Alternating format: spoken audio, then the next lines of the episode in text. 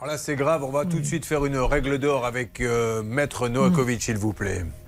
La règle d'or sur RTL. On n'est pas là pour voir le mal, mais euh, quand on pose les éléments sur la table, Maître Noakovic, on lui dit, euh, on le démarche, vous avez le droit à des primes, et finalement, il n'appelle même pas l'organisme de primes. Donc là, c'est peut-être de l'abus de confiance. Alors là, même de l'escroquerie, parce qu'il y a des manœuvres frauduleuses, on vous convainc, on vous fait croire qu'on va avoir 9 000 euros d'aide. Tout ça, ça paraît vraiment. euh, on sent l'élément intentionnel. Maintenant, ils sont pardonnables puisqu'ils ont signé un protocole d'accord Ouais. euh, pour euh, s'engager à rembourser, sauf que ça n'est pas le cas.